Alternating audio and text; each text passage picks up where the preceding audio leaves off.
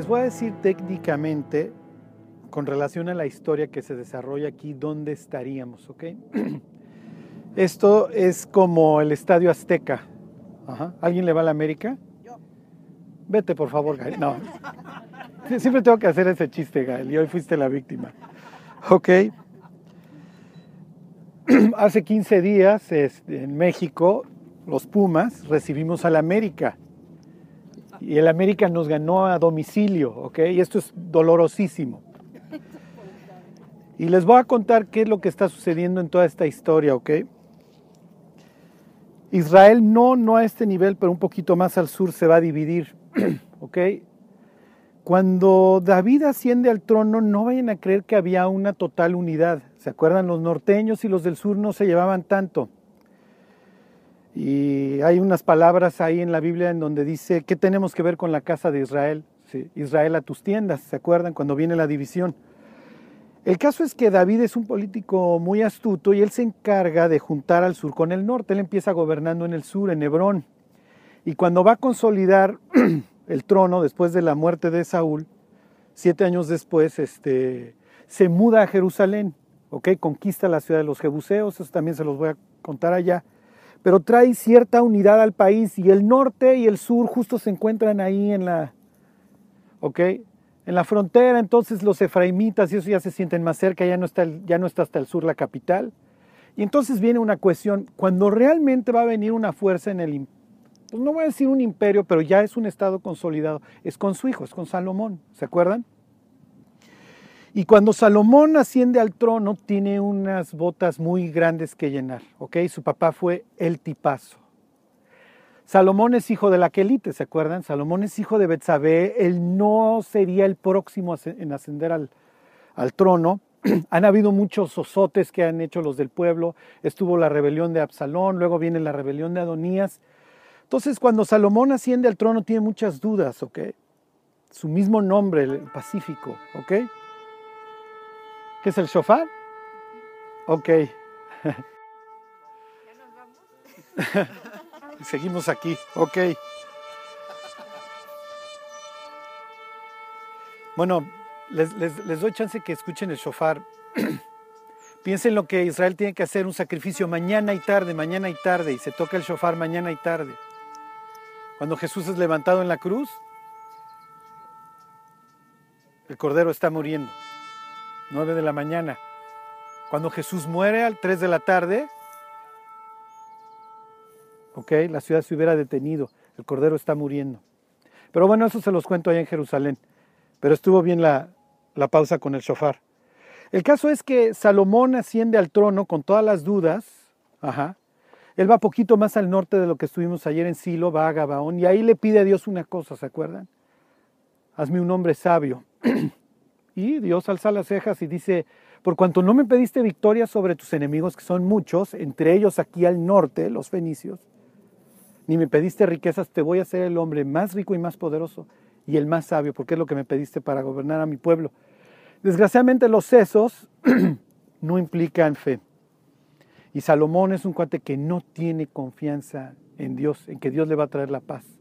¿Ok? Al sur de aquí, más o menos para allá, encontrarán la ciudad de Geser, de que le da a su suegro Faraón y obviamente contrae parentesco con Faraón y con los reyes de toda la zona va a contraer parentesco y arruina el reino y el reino se acaba dividiendo, asciende al trono su hijo Roboam, que es un desastre, y uno de sus oficiales, Jeroboam, parte el país y el norte viene con Jeroboam y el norte se queda con la casa de Judá y Benjamín, que luego les platico por qué siempre se quedaron juntos. Esto viene desde Egipto cuando Judá intercede por Benjamín.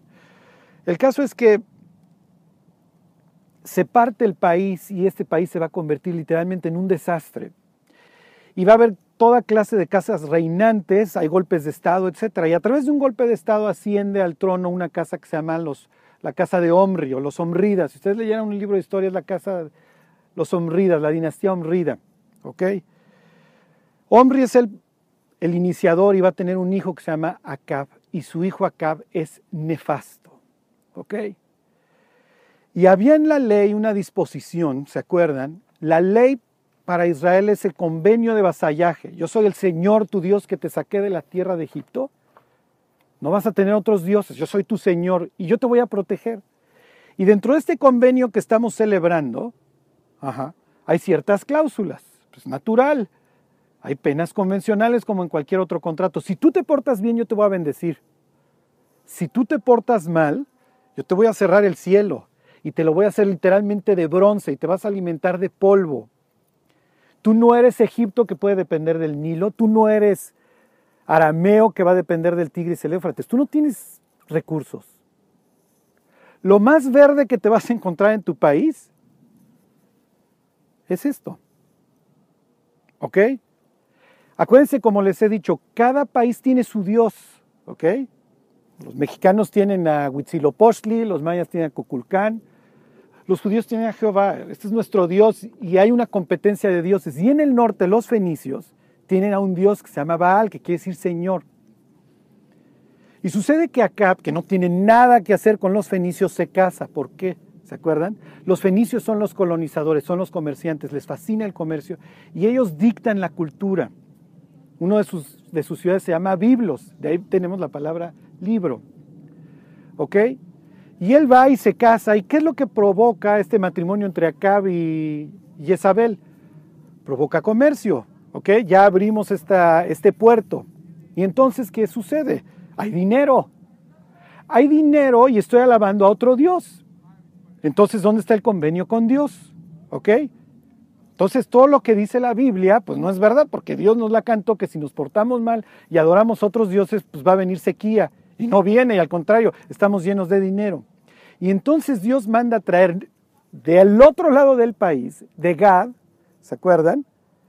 Ayer les estaba platicando, Patti, que hay dos y media tribus que se quedan del otro lado del Jordán, Rubén, Gad y media Manasés. ¿Ok? Elías es, de, Galadita, él viene desde allá. Ok, piensen, ¿qué hace el Galadita viniendo hasta acá? ¿Por qué? Y acuérdense que cada vez que ustedes lean la Biblia y lean las historias, su primera pregunta tiene que ser ¿por qué? ¿Por qué esta hora? ¿Por qué aquí? Lo que sea. ¿Ok? Y entonces va y se le presenta a Elías, que quiere decir, el Señor es Dios, ¿ok? O el Señor es mi Dios, Él Dios, ¿ok? Y le dice acá, en tres años y medio no va a llover. ¿Y a dónde se va? Se va al norte, se va con los fenicios. Es una historia que Jesús va a tomar en Nazaret y que no, se lo van a tomar a bien si recuerdan, pero ahorita no me detengo en esa historia. Entonces llega con los fenicios a una de sus ciudades que se llama Sarepta. Y fíjense el intercambio, lo que está diciendo Dios. Yo le mando a los gentiles a un superprofeta y estos cuates me mandan a Jezabel, una asesina. ¿Ok? Y Jezabel se dedica a asesinar a todos los profetas de Dios que quedan en el norte. Para estos momentos el norte está totalmente corrompido, ¿se acuerdan? Años más tarde Dios va a tener que traer profetas del sur como Amós para que exhorten al pobre norte que está olvidado de la mano de Dios. No tanto olvidado, porque ahí está Elías, pero ellos han decidido olvidar a Dios y servir a otro Dios que es Baal. ¿Cuál es el chiste de Baal y qué es lo que estamos haciendo aquí? Ok, Baal es el Dios de qué? De la fertilidad. ¿Ok? Y háblale a un pueblo agropastoral acerca de lluvia y acerca de, de verde. Y entonces hay una lucha. ¿Quién es Dios? ¿Es Baal o es Jehová? Y Jehová nos ha cerrado el cielo. Pasan los años, los años de la sequía, y viene Elías. Acá le pregunta, ¿eres el, tú el que perturba a Israel? Le dice, no, yo no soy el que está violando el convenio, eres tú. Yo nada más les vine a decir, vamos a hacer un torneo. Ok, ¿dónde lo hacemos? Lo hacemos en tu cancha. Tú crees en Baal, en el Dios de la fertilidad, ¿no? ¿Cuál es el sitio más verde en Israel? Mira, yo vengo del oriente, pero búscate el sitio más verde y ahí nos damos de trancazos. Piénsenlo. Ayer decía Tere, oye, pues ¿dónde pastan las ovejas aquí? Esto está amarillo. Y todavía no hemos ido al desierto, ¿eh? Y entonces Elías les dice, vamos a darnos de trancazos en tu casa. Y lo que sucede en este lugar es tan ridículo como si las águilas blancas del polio, los Pumas, fueran al estadio de los Cowboys de Dallas y barrieran 42-0. Llega Elías, ¿ok? En algún sitio acá en el lugar verde, porque yo vengo de visitante, pues tú adoras al Dios de la fertilidad y lo único que queda verde en Israel es este lugar, pues ahí nos damos de trancazos. Porque ¿quién vive aquí? Aquí vive Baal. Y yo voy de visitante, no me importa. ¿Ok? Entonces, hacen su torneo. ¿Cuántos son ustedes? Pues nosotros somos 950. Ok, pues vamos a darnos. ¿Contra quién? Contra mí. Llega solo. La vida de Elías es muy sola, ¿ok?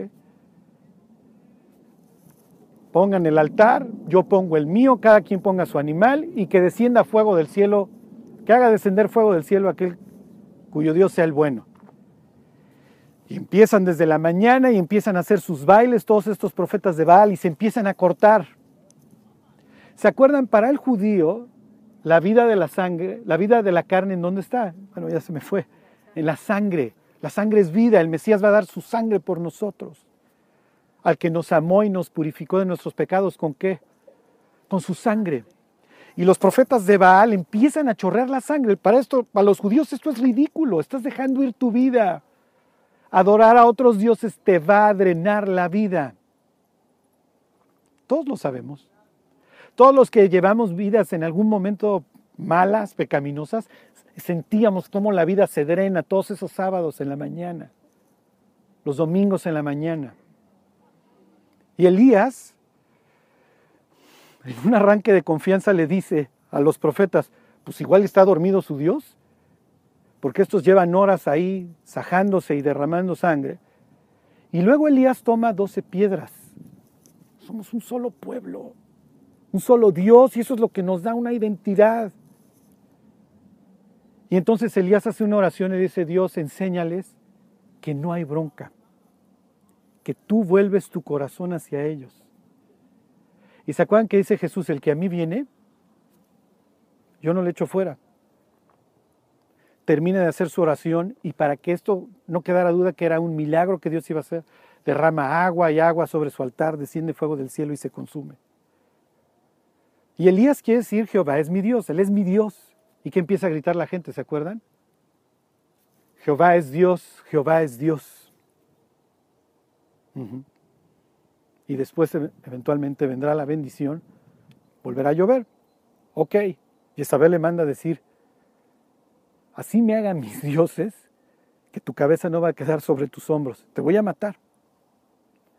Y como saben, eventualmente la que va a acabar muriendo es Jezabel y el propio Acab.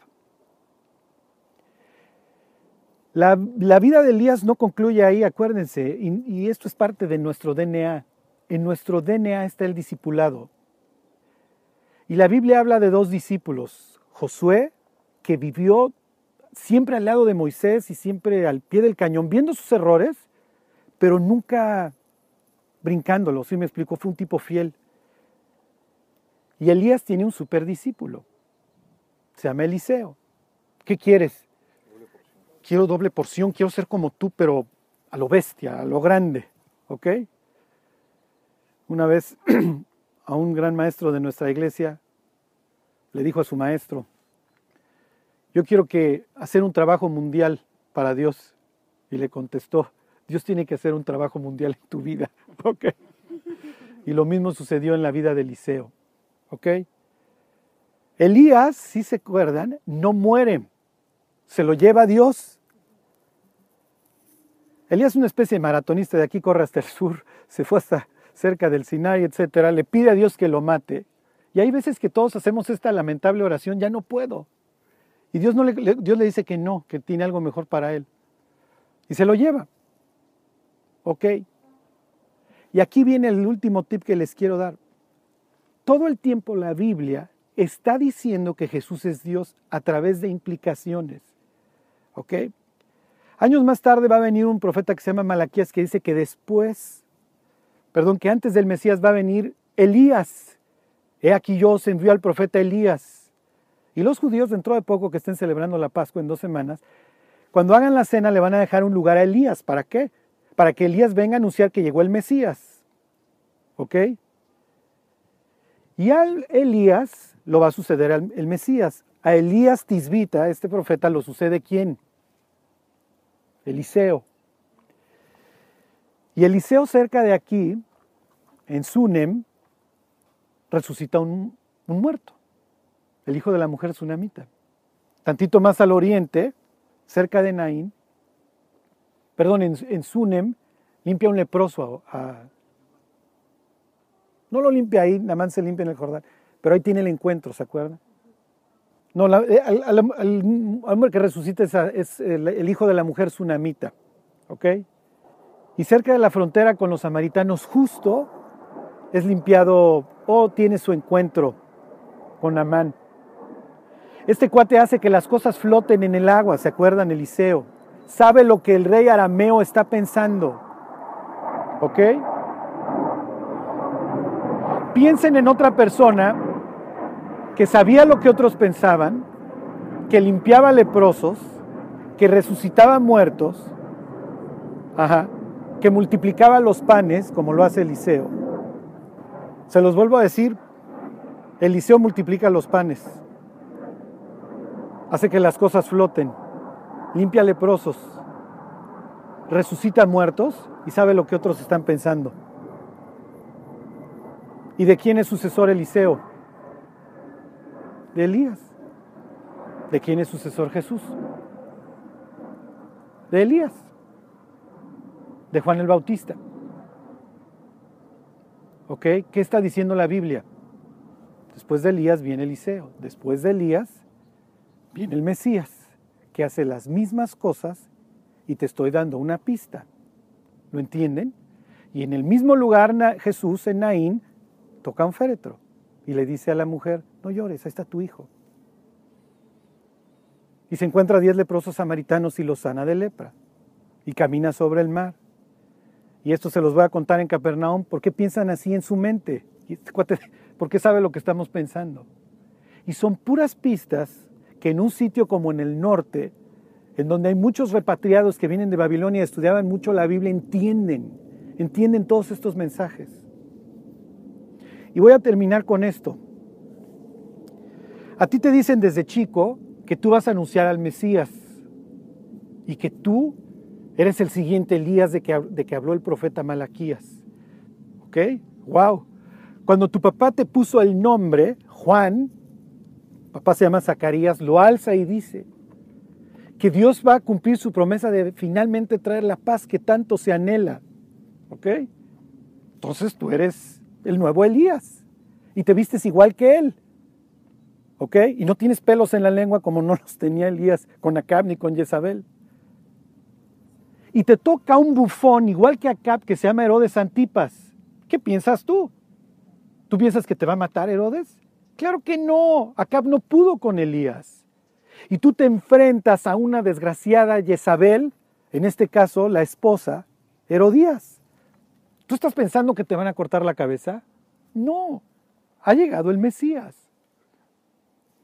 Y yo soy el nuevo Elías.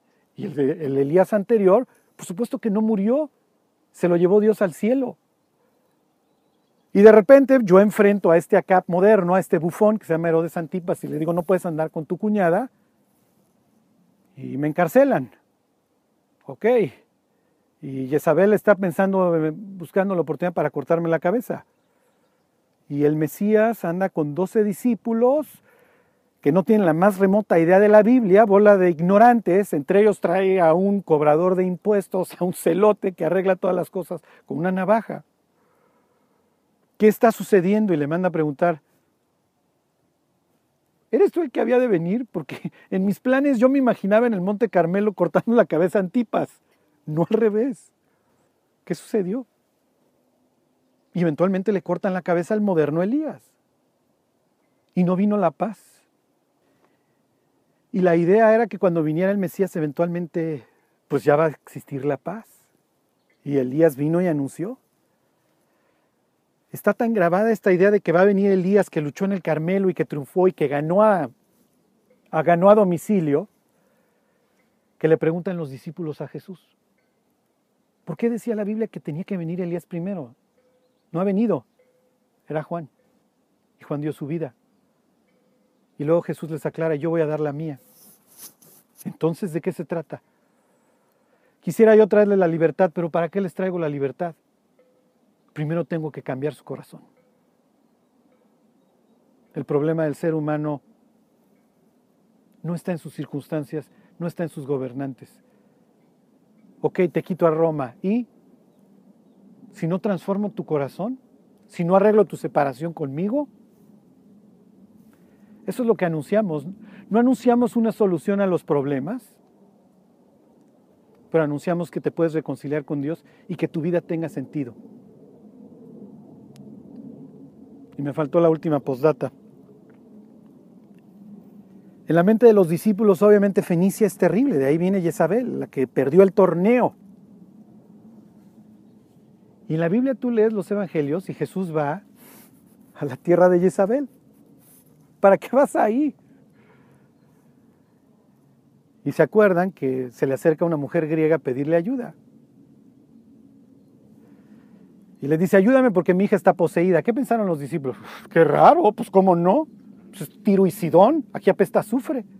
Y Pedro de plano le dice, ya dile que se vaya, no se va.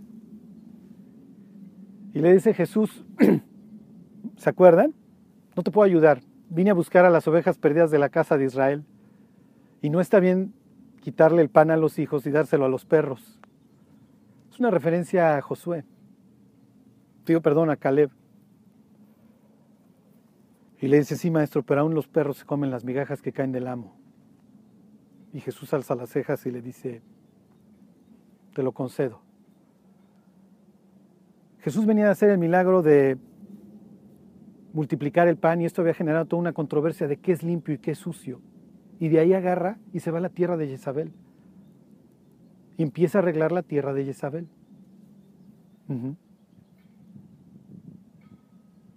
¿Quién es tu peor enemigo? Cuando venía para acá estaba hablando con la persona de al lado. Me contó de su divorcio trágico y los conflictos que tiene, cómo le han bajado hasta la risa. Y antes de que me lo contara le dije, lo mejor que te pudiera pasar es que tu enemigo se reconciliara contigo. Se quedó pensando y me dijo, sí daría un brazo para perjudicar a mi mujer, pero sí sería mejor que se arrepintiera. Sí, sí sería mejor. Hoy luchamos, si así lo quieren ver, contra un mundo y vamos a domicilio. Nosotros no somos de aquí. Si vosotros fuerais del mundo, el mundo amaría lo suyo.